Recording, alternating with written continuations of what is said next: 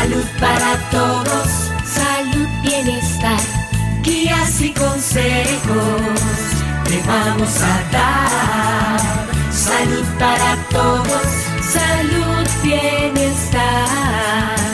Desde este momento estamos en tu hogar. Salud para todos. Salud para todos. Salud para todos.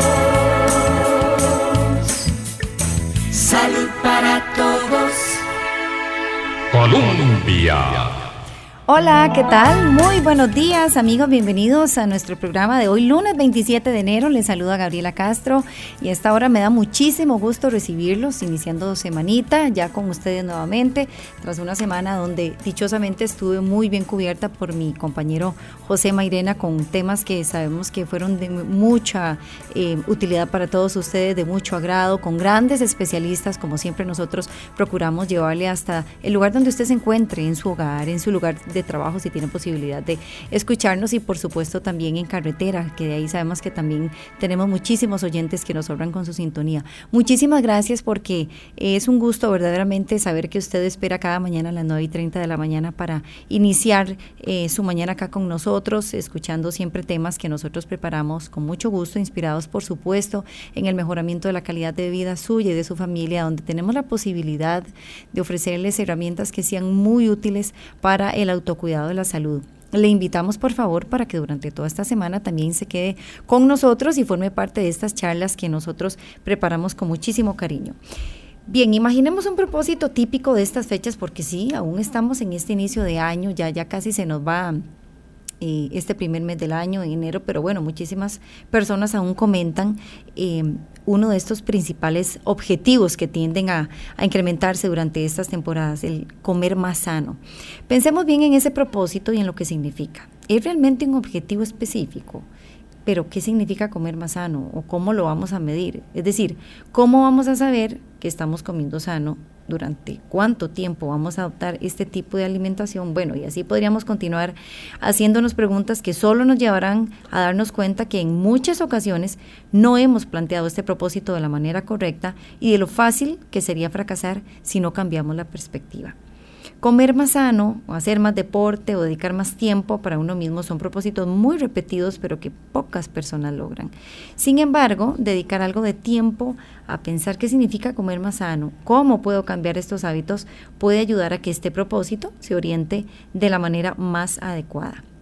Nuestro tema de hoy es la alimentación saludable para este nuevo año. Mi primer objetivo, cuidarme en lo que comeré este año. Yo saludo con muchísimo gusto a nuestra gran amiga, la doctora Jessica Navarro.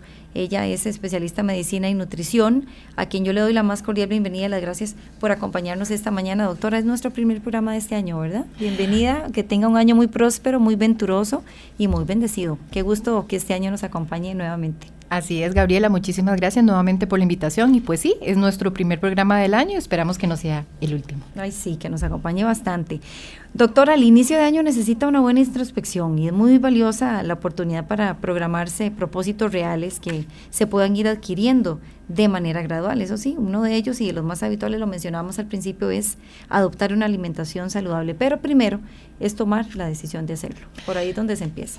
Correcto, Gabriela. Pues eso, es muy común, como bien lo decía. Siempre está dentro de los propósitos de Año Nuevo, el comer bien, el mejorar la alimentación, el bajar de peso, ¿verdad? Que es muy común como los objetivos.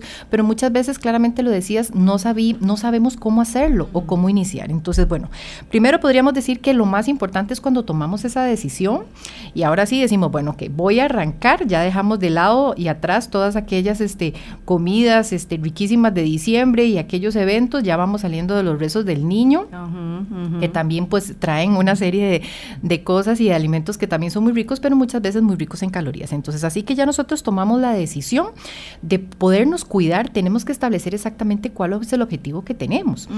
Muchas personas, pues su objetivo es bajar de peso, ese es tal vez el que se oye de una forma más popular, pero no es el único. Existen personas que ya están muy bien en su condición física, en sus condiciones de salud, entonces en estas el objetivo es no descuidarse, más bien seguir trabajando y mantenerlo. Y habrá también quienes pues están con alguna alguna situación en la que tal vez están bajos de peso, ¿verdad? Y eso es muy común, entonces escuchamos que quiero aumentar de peso, no quiero estar tan delgado, pero ¿cómo hacerlo también? Porque muchas veces pues creen que es nada más como engordarse así y comer todo lo que se encuentren en el camino. Entonces es muy importante que fijemos ese objetivo para saber específicamente hacia dónde es que queremos pues, pues caminar a lo largo del año. que eso es, eso es valiosísimo.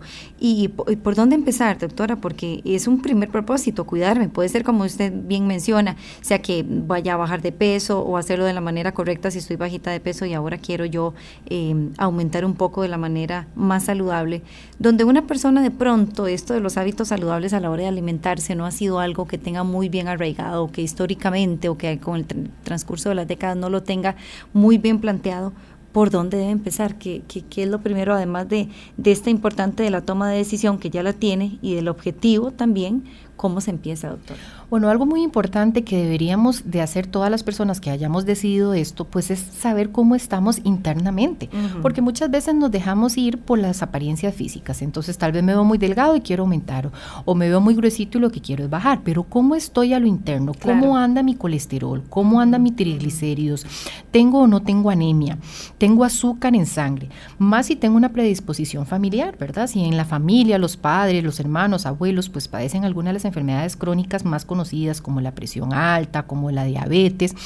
¿Podré yo ser también un candidato a esto? Entonces, tal vez que podríamos decir que como el tercer paso, podríamos mencionarlo si los queremos numerar, sería poder contar con una buena valoración de, exámenes de laboratorio. Recordemos que en los diferentes este, EVAIS y clínicas de la institución se realizan este, de forma pues rutinaria muchas veces y otras veces tal vez las personas que se creen o se consideran sanas pues se van dejando, ¿verdad? Y pues por las labores del día, del día a día, el trabajo, pero siempre es bueno por lo menos una vez al año, porque muchas veces decimos, bueno, no, yo por ejemplo, ¿cómo voy a tener anemia si más bien estoy pasadito de peso? por eso ejemplo. Es muy usual. Eso es muy usual. Siempre asociamos como la anemia a los niños, a los, a los más milindrosos, a los delgaditos, a personas así.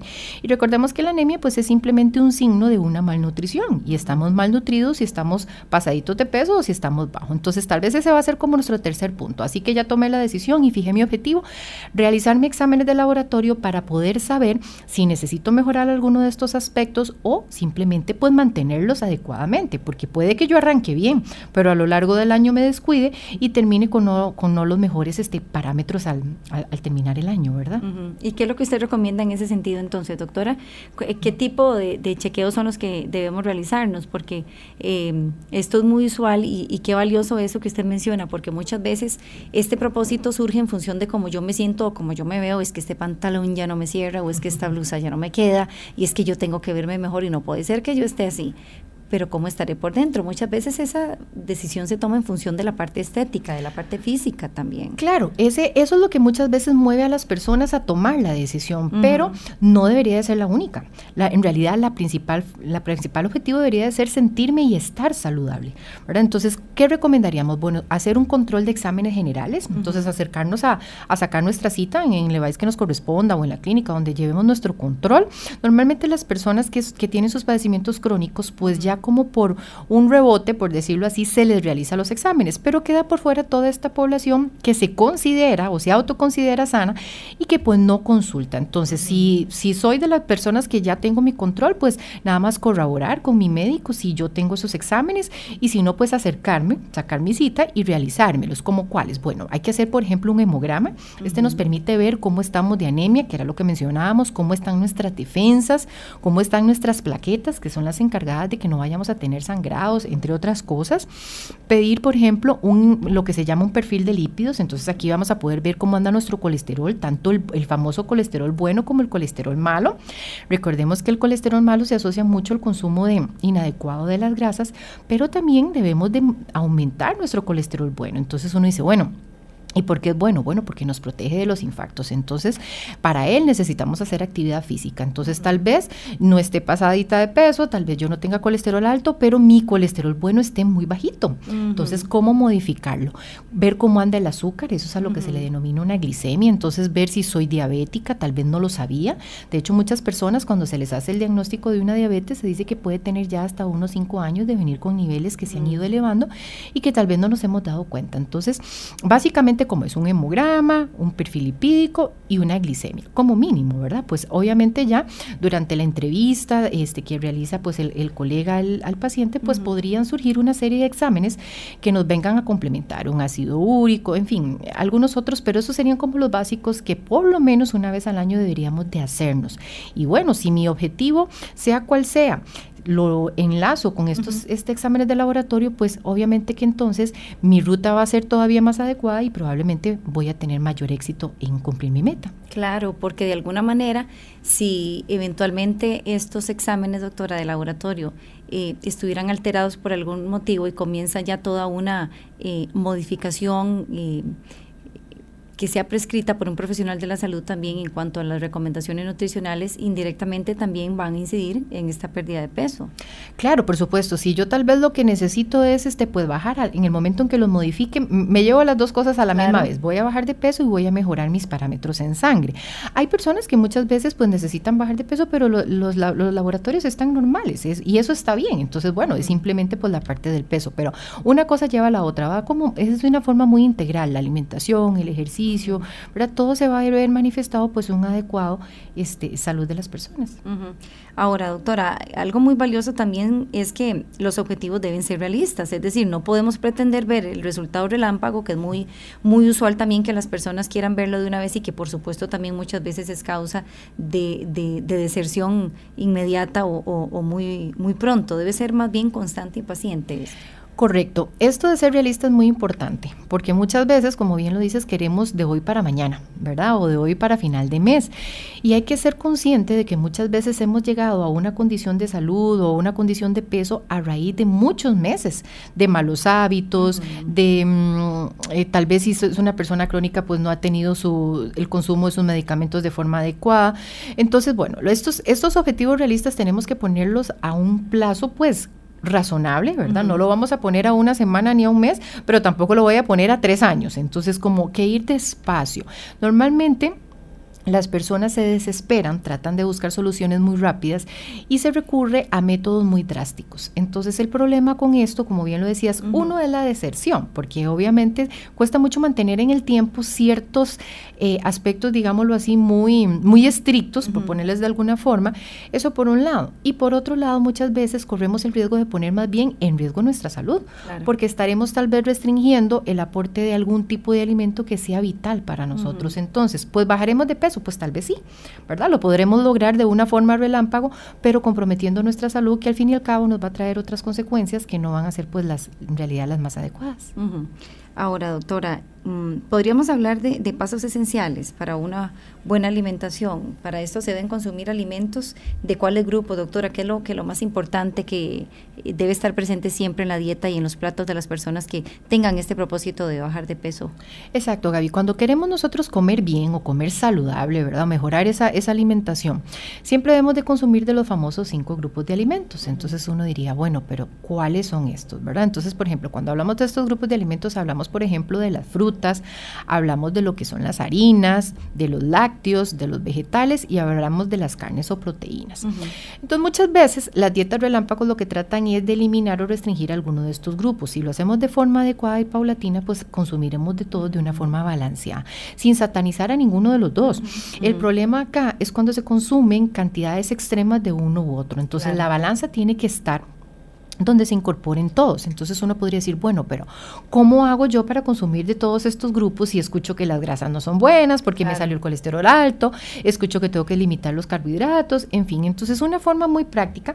Obviamente, pues este el plan de alimentación es individual para cada persona y como bien lo decía, lo ideal es que lo lo prescriba algún profesional.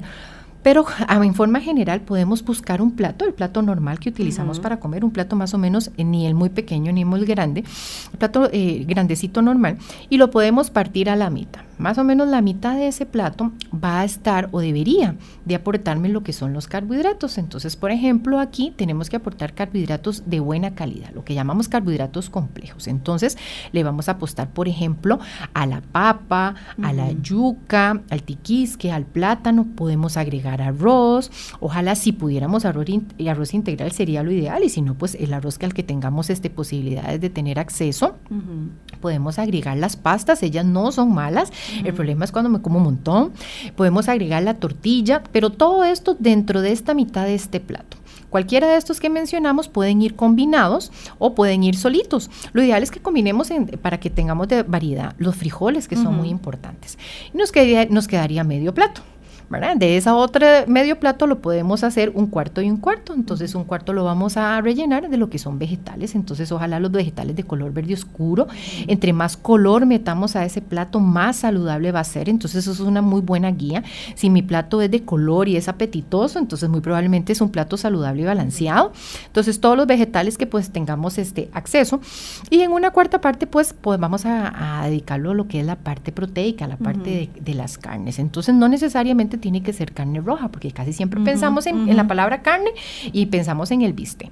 Acá puede ser el pollo, puede ser el pescado, podemos poner el huevo también, el queso, que es una opción también de, proteína para las personas. Entonces, que mi plato tenga de todo un poquito. Recordemos, la hidratación es muy importante, entonces agregar también las bebidas dentro de este plato y muchas veces el postre que a veces nos hace falta, ¿verdad? Algo dulcito, entonces muchas personas tienden a pecar con algún confitillo, algún chocolatillo por ahí, entonces apostémosle para el postre a las frutas, ojalá una fruta fresca, que sea una fruta que esté bien lavada, con su cascarita entera, y esto nos va a ayudar entonces a que mi plato sea saludable, que yo consuma de todos los nutrientes y que me sienta llenita, porque el problema es cuando empezamos a pasar hambre, ¿verdad? Cuando nos empezamos a desesperar. Recordemos que cuando nos desesperamos, nuestro cuerpo entra en un periodo donde se secretan una serie de sustancias que más bien tienden a hacer que engordemos un poco más. Mm. Entonces, al final, queremos bajar y limitarnos pasando hambrita y pues no logramos los resultados adecuados. Eso es muy importante. A propósito de eso, doctora, y también eh, mucho de lo que se escucha también al momento de consumir los carbohidratos que pues son de los más señalados y satanizados injustamente porque también son necesarios para la adecuada nutrición. Hay quienes dicen que hay momentos quizá de pronto del día donde es más recomendable consumirlos, no que por la noche debe ser más ensaladita, más proteína, o mejor me brinco la comida la eh, noche, no, los carbohidratos tienen que ser en el día. ¿Hay momentos ideales donde deben consumirse estos grupos o, o, la clave está en saber dividirlos? Es decir, si por ejemplo durante el día casi no consumí carbohidratos, no hay problema si los consumo de noche, aún así hablando por supuesto en términos de porciones adecuados. Claro, Gaby, bueno, vea, más o menos el asunto es así. Hay muchas estrategias a las que podemos recurrir. Una es esa que bien la plantea, ¿verdad? Consumirlos en ciertos momentos del día. Sin embargo, ya uno empieza como a recurrir a esto cuando el paciente pues tiene algunas características. Sin embargo, si nosotros no pasamos de las porciones, si nosotros lo hacemos de una forma balanceada, no tiene por qué haber ningún problema, porque es más que todo la cantidad y la calidad de lo que yo consumo. Los carbohidratos van a ser nuestra principal fuente de energía, es como el combustible, como la gasolina para el vehículo. Pero el carro no solo camina con gasolina, también ocupa aceite, también ocupa agua y una serie de cosas. Entonces esto es igual. Claro, si yo consumo más carbohidratos en la noche, pues tengo menos posibilidad de gastarlos, por decirlo de alguna forma. ¿Y qué voy a hacer entonces durante el día? Voy a forzar a mi organismo a que tenga que trabajar un poco de, con mayor dificultad. Entonces es mejor o más recomendable pues irlos repartiendo porque voy a necesitar sentirme con, con ganas de de, trabajar o de estudiar o lo que sea. Pero en realidad básicamente es el respeto a las porciones que debemos hacer, ¿verdad? Son las 9 con 48 minutos de la mañana. Hoy conversando sobre la alimentación saludable perdón, para este nuevo año. Estamos en compañía de la doctora Jessica Navarro y le invitamos para que tras la pausa comercial usted se integre con nosotros si tiene alguna consulta o alguna inquietud puede hacerla y regresamos a Salud para Todos dándole lectura de una vez. Si usted tiene alguna inquietud, con muchísimo gusto vamos a estarle recibiendo.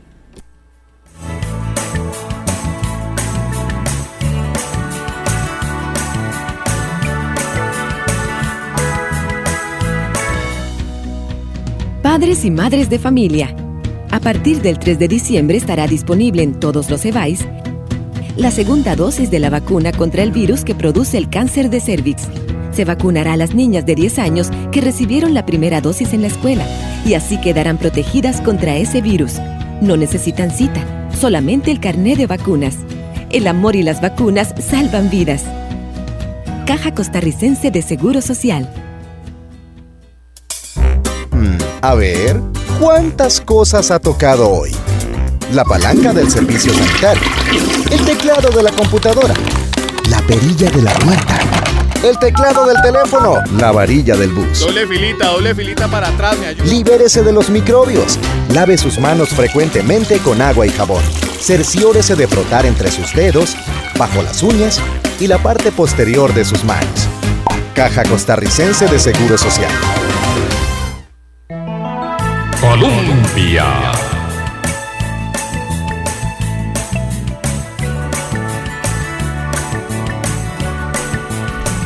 Muchísimas gracias por continuar en compañía de Salud para Todos. Si usted recién se incorpora a nuestra sintonía, le comentamos que hoy estamos hablando sobre la alimentación saludable para este nuevo año. Este primer objetivo que muchas veces surge con mayor eh, predominio durante estas fechas. Mi primer objetivo, sí, cuidarme en lo que comeré este año.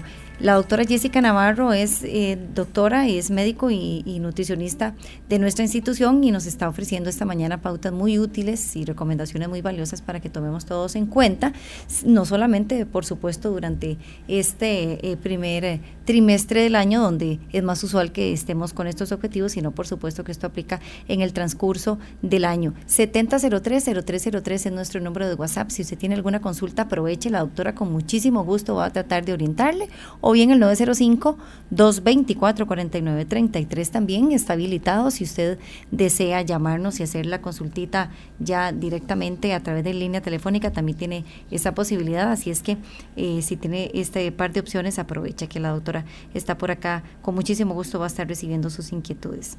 Nos hablaba previo a la pausa usted, doctora, sobre la importancia de que estos cinco grupos de alimentos estén siempre presentes en la mesa de todas las personas, pero ¿qué pasa cuando omitimos algún grupo de estos alimentos. Y hablábamos, por ejemplo, en el caso de los carbohidratos, que muchas veces eh, las personas tienden a, retirarlos. Es importante que repasemos estas principales, doctora, consecuencias eh, muchas veces de y esto se da muy frecuentemente en algunas dietas, ¿verdad, doctora? Las famosas dietillas locas o rápidas donde tienden a suprimir algunos de estos grupos. ¿Cuáles son esos riesgos?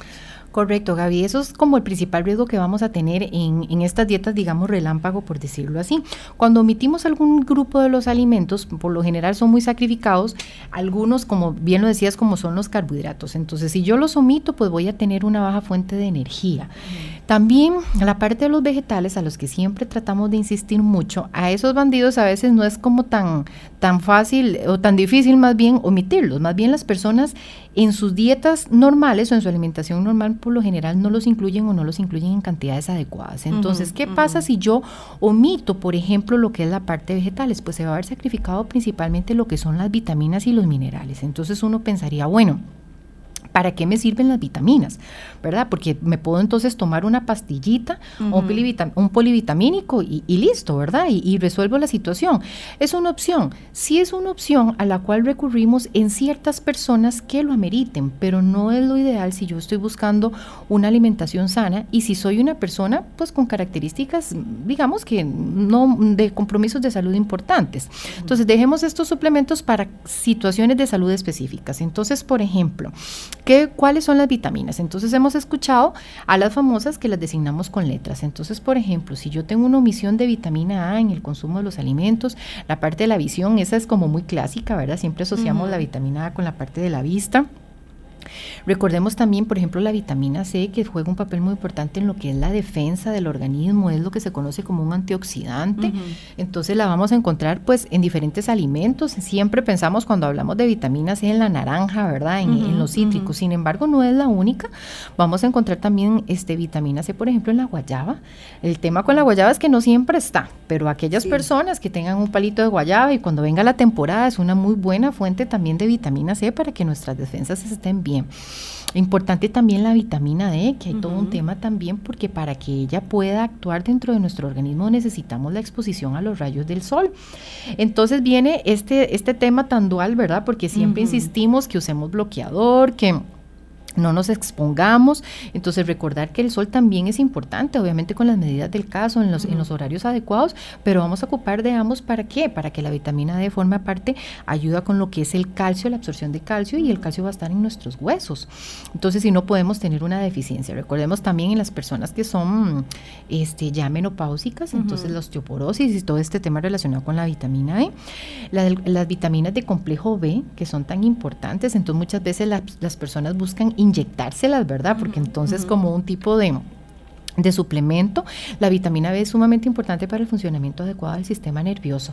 Entonces, veamos como algo tan, tan a veces para nosotros insignificante que lo dejamos de lado, tiene funciones sumamente importantes y que son vitales para nosotros. Los minerales también, entonces, por ejemplo, uno de los minerales más importantes es el hierro que es el que está relacionado con la aparición de la anemia, en el momento en que nosotros no tenemos un adecuado consumo de hierro.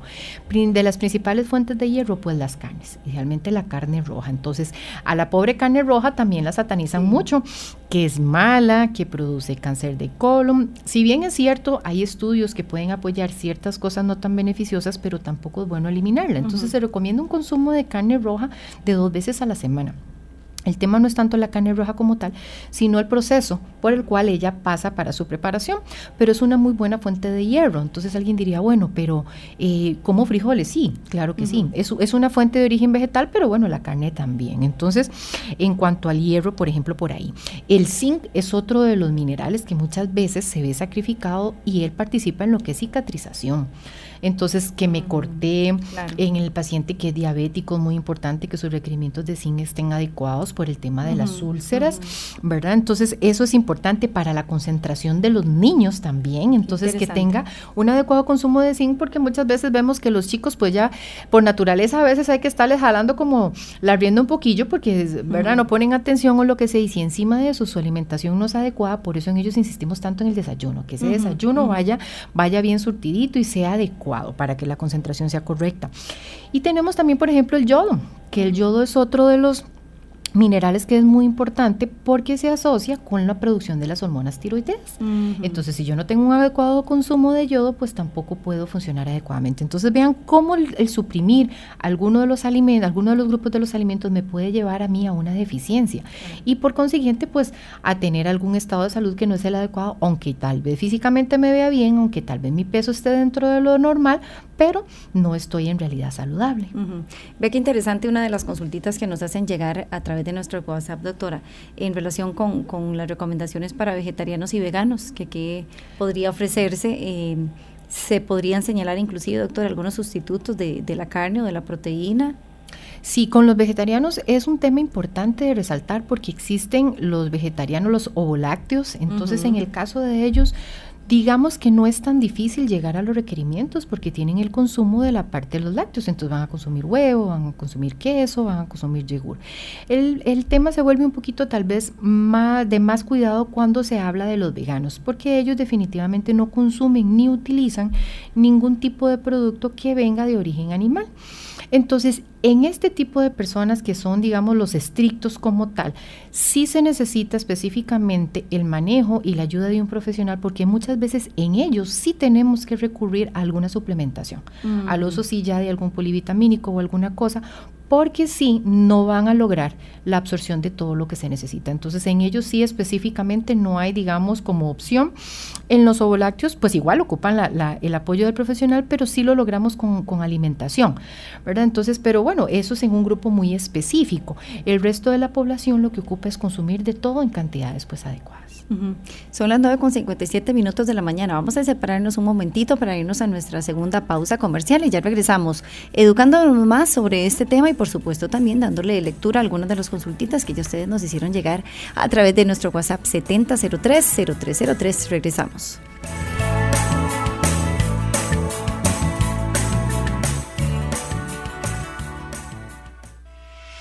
A partir del 3 de diciembre podemos llevar a nuestra hija a Levice para que reciba la segunda dosis de la vacuna que la protege contra el virus que produce el cáncer de cervix, pues es necesario para que quede protegida.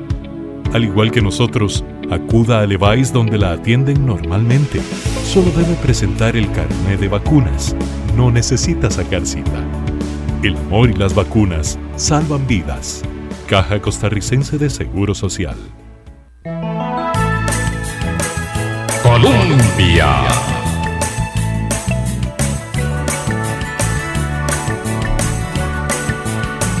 Volvemos a Salud para Todos. Muchísimas gracias por estar hoy con nosotros conversando sobre este tema, alimentación saludable para este nueve año. Estamos con la doctora Jessica Navarro, ella es eh, especialista en medicina y nutrición de eh, la Caja Costarricense de Seguro Social y agradecemos muchísimo que usted se haya integrado con nosotros también a esta charla a través de sus consultitas. Previo a la pausa ya habíamos dado inicio con la lectura de ellas y ahora damos eh, lectura a la que nos envía doña Yolanda González, a quien saludamos con muchísimo gusto y agradecemos por haberse eh, unido a nuestra sintonía. Y nos dice lo siguiente, doctora, Llevo un proceso con la nutricionista y a veces por asuntos de trabajo y giras me salto una merienda o almuerzo tarde y termino con dolor de estómago. ¿Qué recomendaciones eh, podríamos ofrecer porque no siempre puedo llevarme las cosas? Hago ejercicios, soy obediente, no me salgo de la rutina y no como otra cosa en la, en la calle. Bueno, muchísimas gracias a este a nuestra radio escucha por su por su por su comentario, que sí es muy común. Esto es esto es algo de, nunca acabar, ¿verdad? Entonces, en los tiempos de comida, los famosos cinco tiempos, es lo ideal que nosotros deberíamos de consumir, pero muchas veces nos cuesta, tal vez una reunión o tal vez un traslado, como ella bien lo menciona. Entonces, si definitivamente no tengo la opción, pues hay que tratar de consumir algo que sea muy sencillo. ¿Qué podría ser sencillo? Una merienda sencilla. A veces ni siquiera una fruta, porque imagínense lo difícil que podría sacar pues algún recipiente o tal vez alguna fruta entera como, como un melocotón, ¿verdad? Porque nos va a quedar la semilla en el camino. Entonces una muy buena opción para apostar en ese tipo de meriendas pueden ser las semillas. Entonces podríamos llevarnos unas, unas almendras, unas poquitas, ¿verdad? Porque este tipo de... doctora, porque como el cuento de que es una grasita saludable y la eh, gente lleva el tarro o de pronto ahora las famosas estas hasta caramelizadas, que son deliciosas, claro. Ah, sí, esas son espectaculares, pero con esas hay que tener más cuidado que con las otras. Claro, ellas son fuente de grasa saludable y, y deberían de formar parte de nosotros, pero ¿cuántas, por ejemplo, me podría comer? De 7 a 10 semillas esa viene siendo más o menos la porción como para que nosotros lo podamos tener este, en una idea. Entonces, llevárnosla en una bolsita pequeña y tal vez en algún trasladito ahí cuando vamos en el carro, cuando vamos en el bus, en la gira, sacar mis semillas. Porque muchas veces pues la fruta también se le tiende a uno como a, como a majar en la cartera y este tipo de cosas se vuelve como complicado. Entonces, de lo más sencillo serían las semillas y no apostar tanto, por ejemplo, a las galletas, porque muchas veces la galleta viene siendo como el sustituto de la merienda. Entonces, para que no sean, y que no sean tantas, como bien lo decías, ¿verdad? De unas 7 a 10, esa viene siendo una porcioncita, que no sean, que sean las naturales, entonces que no tengan ni caramelo, ni que tengan sal, porque muchas veces recurrimos, por ejemplo, al marañón o al maní y tienen sal agregada, que pues tampoco es saludable por el tema de lo que es la presión arterial. Si definitivamente lo que me gusta tal vez es una galleta, porque a veces quiero algo un poquito más dulce, pues una alguna barrita de cereal baja en, azúcares podría ser también otra opción. Hay algunas muy ricas, pero hay que ver muy bien de qué están hechas, porque entonces traen semillas, traen miel, traen pasas, entonces muchas veces chocolate. Claro, entonces aquella barrita se me vuelve más bien casi que como en un almuerzo. Entonces hay que tener mucho cuidado. Hidratarnos bien, también recurrir a lo que es el consumo de, una buena hidratación nos, nos, puede ayudar pues también para dar esa saciedad y tener cuidado, porque muchas veces hay personas que son muy sensibles, hay quienes aguantan pasar muchas horas sin comer y no sienten mayor cosa más que el hambre. Pero hay quienes pueden experimentar mareo, sudoración, visión borrosa, más si es un paciente con alguna patología como la diabetes, porque se puede dar el bajonazo de azúcar. Entonces hay que tener mucho cuidado con, este tema. Otra de las consultitas que nos ingresan vía WhatsApp, doctora, nos dicen, eh, yo como muchas ensaladas y picadillo. Eso es bueno, ¿verdad? Supongo que sí. Eh, se come muy sano, por dicha también pescado, pollo poco, la carne roja está bien así, Frutas también, gracias. Esta, doña María es que nos consulta desde Naranjo. Nos dice que consume, vamos de nuevo, doctora, mucho ensaladitas y picadillo. Ajá, vamos em, bien. Que come muy sano, nos dice ella. Y también pescado y pollo. Pescado, pollo poco. La carne roja ¿Está bien así? Me imagino que es que es poca carne roja lo que consume y pescado de pollo, sí. Y las frutas también. Esa es la consultita de doña María. Ajá, sí, muchas gracias, doña María. Exacto. Esa, esa mm, sugerencia que ella nos hace, vamos muy bien. Siempre tratar de apostarle bastante a lo que son los vegetales, que, que podemos verlos ya sea en crudo, como ensaladitas o como picadillos. Recordemos que los picadillos cuentan también el picadillo de papa y de plátano. Son picadillos, pero con ellos hay que restringirlos un poquito más porque los ponemos en la parte del platito de las harinas, ¿verdad? El, lo, deberíamos de consumir a la semana el pescado tres veces. Entonces vamos a ir haciendo ahí como la división. Entonces de los siete días de la semana deberíamos de consumir pescado tres veces. Ah, cuando hablamos de pescado, pues es el filetito normal que conocemos o inclusive puede ser el atún. Si apostamos al atún enlatado, tratemos de que sea un atuncito en agua, porque si bien es cierto, el atún en aceite, pues son aceites saludables, pero también nos van a aportar calorías y lo que estamos buscando es restringir un poco y bajar de peso. Entonces tendríamos tres días a la semana el pescado, unos dos días a la semana, la carne roja como hablábamos, ya llevaríamos cinco días y nos quedarían tres que podríamos apostarle al pollo, por ejemplo, mm. o dos de pollo y uno de mariscos. El marisco tiende a ser un poquito más grasoso, por mm. ejemplo, como lo son los camarones o este tipo de cosas, las conchitas. Entonces, bueno, también tienen un precio pues elevado y muchas veces se nos dificulta. Y recordemos que el consumo, salvo que estemos en las costas, que sí se puede consumir muy fresco, también hay que tener cuidado con eso. Entonces, apostarle al pollito pues tal vez a unas dos veces. Recordemos que entre la pechuga y el muslo, la pechuga va a ser más baja en grasa, entonces va a ser mucho más saludable. Siempre eliminar la piel del pollo antes de cocinarlo y pues buscar también preparaciones que sean un poco más saludables, en salsa, este, al vapor, en estofado. No tanto las preparaciones fritas, porque estas, o empanizadas, porque entonces aquí vamos a aumentar el aporte calórico del alimento, ¿verdad? Y entonces no va a ser pues como tan, pues tan saludable para nuestros objetivos. Otra de las consultitas, doctora, que nos ingresan por acá, eh, nos dicen Buenos días, soy diabética y he leído sobre los beneficios del magnesio. Un doctor lo recomendó en televisión, dijo una cucharada al día. No lo tomo porque no me lo han mandado. ¿Qué me puede decir, doña Aida Murilla? Muchísimas gracias por su consulta. Claro que sí. Bueno, el magnesio es uno también de los este, minerales que, de los que habíamos estado hablando. Y pues sí, él forma parte de nuestra alimentación saludable. De hecho, se ha vuelto pues tal vez un poquito más de moda hablar de él porque básicamente la gente no consume adecuadamente magnesio. ¿Qué pasa con él? Él nos va a ayudar, por ejemplo, con lo que es la parte de estreñimiento. Entonces, muchas veces las personas que son estreñidas deben pues mejorar lo que es el consumo de líquido, lo que es el consumo de fibra y si agregamos también un poquito de magnesio, lo ideal sería en los alimentos, pero si no es posible, podemos usar algún tipo de, de suplemento que él no lo no lo aporte para ayudarnos con este tema. Claro que sí funciona siempre y cuando pues hayamos recibido lo que es la, la mm, autorización por, por, el médico tratante, pero sí puede tener muy buenos beneficios. Otra de las consultitas nos dicen, doctora, eh, buenos días, excelente programa, muchísimas gracias. Tengo 30 años y practico natación tres veces a la semana. El año pasado me hice exámenes de laboratorio y el doctor me dijo que tengo el colesterol bueno bajo y solo con ejercicio puedo subirlo. ¿Me pueden explicar por qué sucede esto si voy a nadar tres veces a la semana? Muchas gracias por la atención y la respuesta. Esa es una muy buena, una muy buena observación. Sí, suele pasar. Bueno, vamos a ver. El colesterol bueno, que es el que se conoce como el HDL colesterol. Pues sí, una de las principales formas de subirlo, casi que, pues no la, la única, pero la, la más fuerte es la actividad física. Lo esperable es que con esta actividad que ella presenta, más que en natación, ¿verdad? Que hay mucho gasto calórico, él estuviera elevado.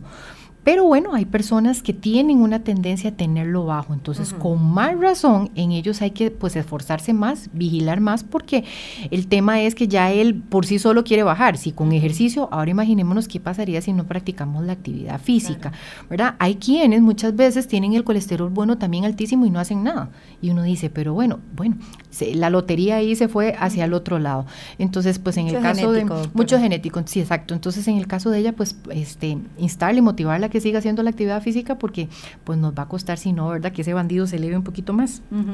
Bueno, vamos a ver, doctora, también porque por aquí eh, quieren, quieren más o menos que le hagamos un escaneo a ver cómo anda. Nos dicen, buenos días, quisiera que me digan eh, cómo ando yo en mi diario vivir. Soy una mujer de 41 años, camino desde siempre, desayuno agua primero y luego frutas y un batido con fibra.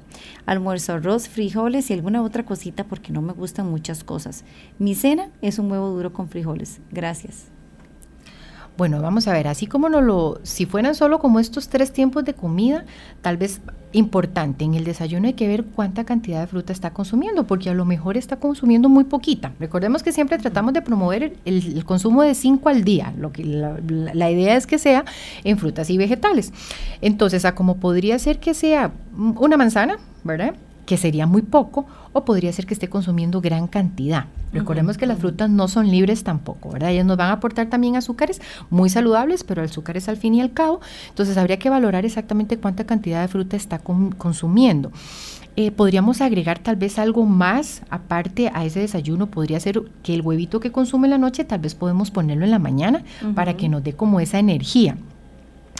A media mañana me imagino que no debe de consumir nada porque no lo mencionó. Lo ideal sería que podríamos agregar tal vez el consumo de algún lácteo. El yogur es una muy buena opción a esta hora y fácil pues de manejar si tiene que salir de su casa.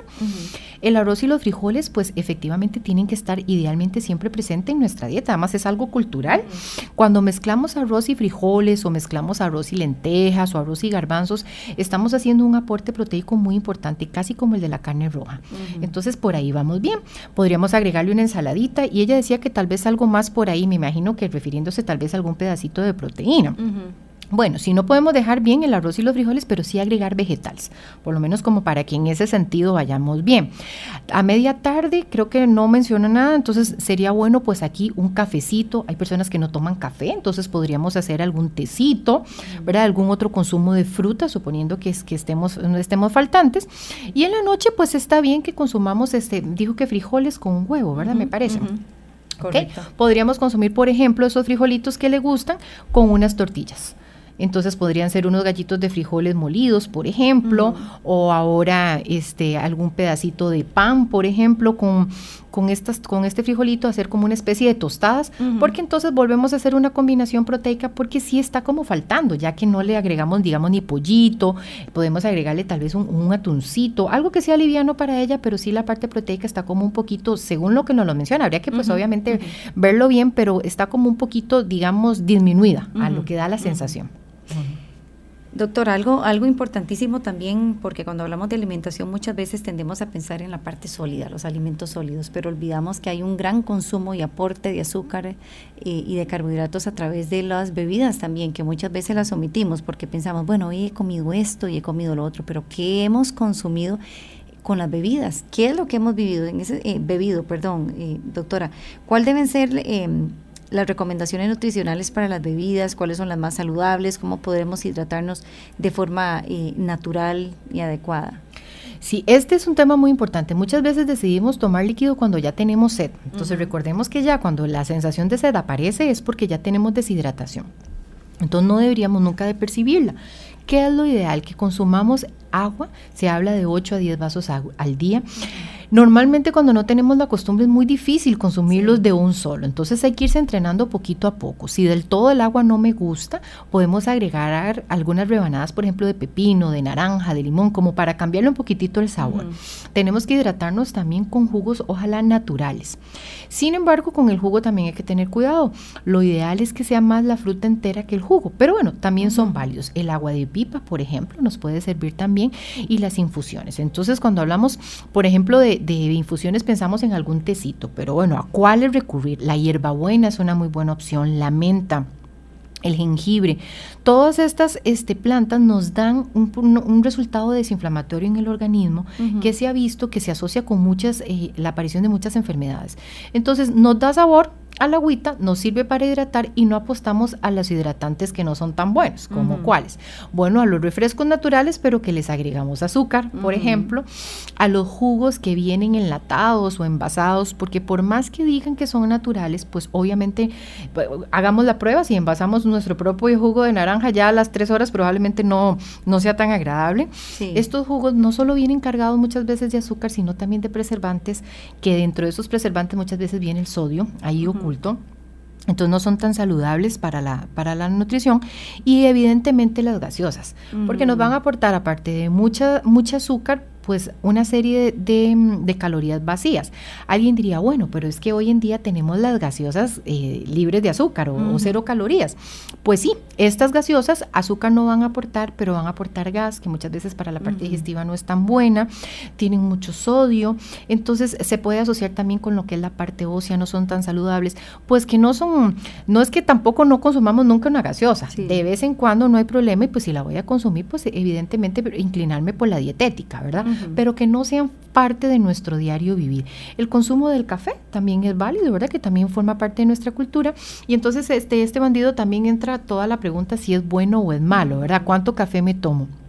Bueno, unas dos, tres tacitas de café al día como máximo estaríamos bien. Lo que pasa es que hay unos cafeteros que son de litros por día, ¿verdad? Entonces, eh, el tema aquí es lograr el balance en el consumo. lo que siempre se ha hablado, y, esto aplica para todo, doctora. Otra cosita también que escuchamos con regularidad eh, es el tema del consumo de las frutas. Eh, idealmente deben ser con cáscara o deben ser enteras o se pierden propiedades y ya es que si se le quita la cáscara no es igual o yo las consumo pero únicamente en batido, entonces ya ahí lo tengo o, o tiene que ser en juguito la naranja. ¿Qué es lo más recomendable acá, doctora? Porque también hay quienes dicen, es que yo la manzana únicamente pelada, porque con cáscara me cae muy mal. Hay personas que refieren todo ese tipo de cosas. Idealmente acá, ¿qué es lo más recomendable? Sí, bueno, recordemos que todas las frutas son buenas, idealmente que formen parte siempre de nuestra alimentación. La fruta fresca, entera, con cáscara y bien lavada. Esas serían pues como las características. Hay personas que la pelan porque tal vez le tiende a caer un poquito pesada o siente que le puede dar diarrea. ¿Por qué pasa esto? Bueno, porque en la cáscara está la fibra. Y de hecho por eso es que la promovemos, porque si yo consumo adecuadamente la fibra, el patrón gastrointestinal va a ser el adecuado y atacamos el estreñimiento. Entonces, por ejemplo, si estamos en ese momento con alguna virosis o alguna diarrea, por lo ideal es usar la manzana en ese momento específico, pues sí pelada, pero en condiciones diferentes, pues que sea entera. Alguien diría, bueno, el jugo, sí, el jugo que sea natural sí lo comparamos con un jugo de los que hablábamos envasados, pero si tengo la opción de comerme la naranja, las botellitas, lo que llamamos la estopa o el jugo, cuando yo hago el jugo de la fruta se concentra muchísimo más los niveles de azúcar. Entonces, si lo que quiero es como restringir un poco lo que son calorías para bajar de peso, no sería tan saludable. Si soy un paciente diabético, tampoco es como lo más recomendable. En estos casos es mejor que sea la fruta entera, además de que no pierdo la fibra y me va a dar más saciedad. Entonces me va a ayudar a controlar ese apetito que muchas veces es lo que no nos deja seguir los, los adecuados hábitos porque nos da mucha hambre. Pero bueno, son, son opciones, ¿verdad? Si queremos hacer las cosas como de la mejor manera, porque hay personas que hasta las uvas pelan, claro. por ejemplo, ¿verdad? Entonces ahí estaríamos perdiendo fibra, que es pues como lo más importante en ellas. Tenemos la gran bendición, doctora, de vivir en un país tropical con una enorme, pero enorme variedad de frutas eh, por consumir. Acá, ¿qué sería lo más recomendable, doctora? Porque también vemos que también eh, hay muchísimas, dependiendo de la temporada, surgen otras ahorita que se nos viene la temporada de la manga y el melón en verano, que son tan sabrosas también. ¿Cuáles son las, más recomendadas, doctora? ¿Cualquier tipo de fruta es buena? ¿Cualquier fruta es saludable? ¿Cómo podemos aprovechar más el, consumo de, de, frutas, eh, sobre todo acá en este país? Claro, Gaby, como bien lo dices, todo el año encontramos pues prácticamente de todo, ¿verdad? Y como te decía, no hay ni frutas buenas ni malas, pero apostémosle a las de temporada por una cuestión de costo y de disponibilidad, porque obviamente van a bajar de precio, apostémosle a lo que es la feria del agricultor, vamos a encontrar frutas de mejor calidad, apoyamos a lo que es la producción nacional, que eso es algo muy importante también, se encuentran buenos precios, ¿para qué? Para que nuestro consumo de frutas no sea una excusa, no debe de faltar en ningún momento, ¿verdad? Hay gente que le gusta muchísimo el banano, y al pobre bandido también a veces lo tienden como, a, como a poner como el malo de la película. El tema con el banano o con las frutas maduras, como bien lo hablaba de la manga, son frutas más dulces. Entonces obviamente van a tener una concentración de azúcar mayor en el cual tenemos que tener cuidado en los dos temas. Si lo que quiero es bajar de peso, pues no es como lo recomendable comerme una manga eh, como porción eh, en todo el día, la manga completa. O si es un paciente diabético. Pero se puede consumir libremente de, de una forma adecuada siempre y cuando midamos pues la porcioncita. Pero entonces recordemos lo que es la de temporada y pues visitar la feria del agricultor, ¿verdad? Usted mencionaba algo muy importante, doctora, y es eh, más allá de la pérdida de peso, es eh, la importancia de, la adecuada nutrición eh, para mantener las reservas en el organismo de todos estos em, aspectos nutricionales en buen término, y nos hablaba usted hasta de minerales y demás y, todas estas vitaminas para el adecuado funcionamiento de todo el organismo. Pero ¿qué pasa si de pronto no me gusta algún grupo de alimentos o eh, después de cierta edad o en algunas personas, solo por mencionar un ejemplo, las personas que no toleran bien eh, los alimentos lácteos, que sabemos que son una fuente importantísima de calcio también, ¿qué otras opciones tienen ellos para, para sustituir el consumo de, de, de, los lácteos y no quedarse con, con este aporte disminuido del calcio que también es muy importante? Claro, muchas veces el tema de los lácteos básicamente está en función de la lactosa. Entonces tenemos eh, opciones en los mercados, por ejemplo, lo que son lácteos descremados, pero también si no lo quiero apostarle al lácteo, puede ser los vegetales de color verde oscuro, recordemos el brócoli, la espinaca, el espárrago. Son opciones donde voy a encontrar también el calcio que voy a necesitar y que no necesariamente lo tengo que obtener de la leche. Doctora, eh, en términos generales, en este minutito que nos queda eh, de programa y, así como mencionamos en el caso del calcio eh, o de los lácteos, también las personas que no lo toleran muy bien. Los frijoles también, escuchamos muchísimos, me caen pesaditos o estos no los puedo consumir. ¿Qué podemos recomendar para las personas que le caen un poquitito pesados los frijoles y la carne roja, por ejemplo, cuántas veces por semana entonces debe de consumirse? Con el tema de los frijoles muchas veces se asocia la intolerancia al color del frijol. Entonces una opción es pasar de frijol negro a frijol rojo. Si aún así no lo tolero, pasar a un frijol blanco o hacerlo lo que es majado, lo que es este licuado o dejarlos en reposo la noche anterior para que la cascarita, que es donde está el componente que nos produce un poco de intolerancia, se lave, por decirlo así, este componente, pero que el frijol siga manteniendo sus nutrientes y poderlos cocinar al día siguiente. Si no tengo opción de esperar el tiempo necesario toda una noche, los puedo dejar reposar 15 minutos con una cucharada de vinagre, después los enjuago, los lavo y los consumo. Listo, doctora. Yo agradezco enormemente su participación en este primer eh, programa, esta primera charla que tuvimos hoy sobre nutrición en compañía suya. Siempre muy valiosa su presencia. Agradecemos enormemente todas estas herramientas tan útiles que viene a ofrecernos cada vez que nos acompaña en este programa. Bienvenida siempre, doctora. Que tenga un año muy venturoso. Muchísimas gracias, Gabriela. Y aquí estamos para servirle a usted y a todos los radioescuchas. Muchas gracias. Gracias a usted también por su compañía en este inicio de semana con nosotros. Quédese toda esta semana también con Salud para Todos. Mañana a partir de las 9 y 30 de la mañana un nuevo programa. Que tenga un maravilloso lunes. Salud para todos, salud, bienestar, los buenos consejos te van a ayudar. Salud para todos, salud, bienestar, desde este momento. Mejor te sentirás, salud para todos para todos. Salud para todos.